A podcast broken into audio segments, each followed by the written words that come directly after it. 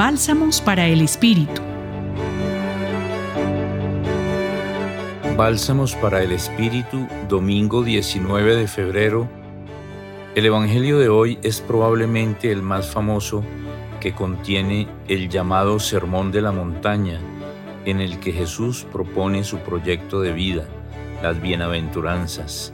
Dice así, Ustedes han oído que se dijo, amarás a tu prójimo y odiarás a tu enemigo. Pues yo les digo, amen a sus enemigos y rueguen por los que los persiguen. Jesús controvierte así la célebre ley del talión, ojo por ojo, diente por diente.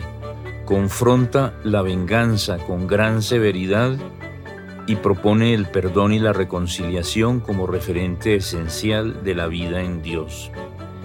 De estos desafíos sabemos mucho en Colombia, sumidos durante décadas en cadenas interminables de venganza, generadoras de violencia que aún siguen penosamente vigentes entre nosotros.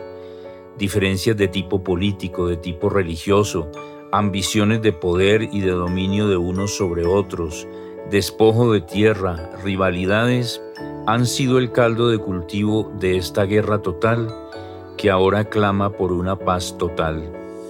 Muchos de los protagonistas de estas historias de muerte han sido o son, al menos de nombre, cristianos, gentes bautizadas. Qué horrenda contradicción.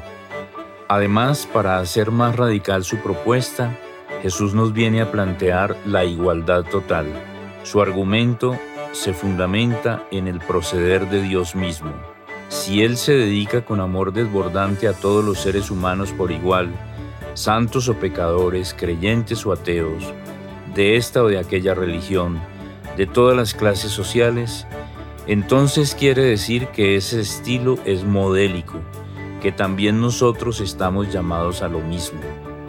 El ser humano vale por sí mismo, la dignidad es inherente a cada persona y todos, sin excepción, merecen el mismo reconocimiento, el mismo respeto, la misma atención.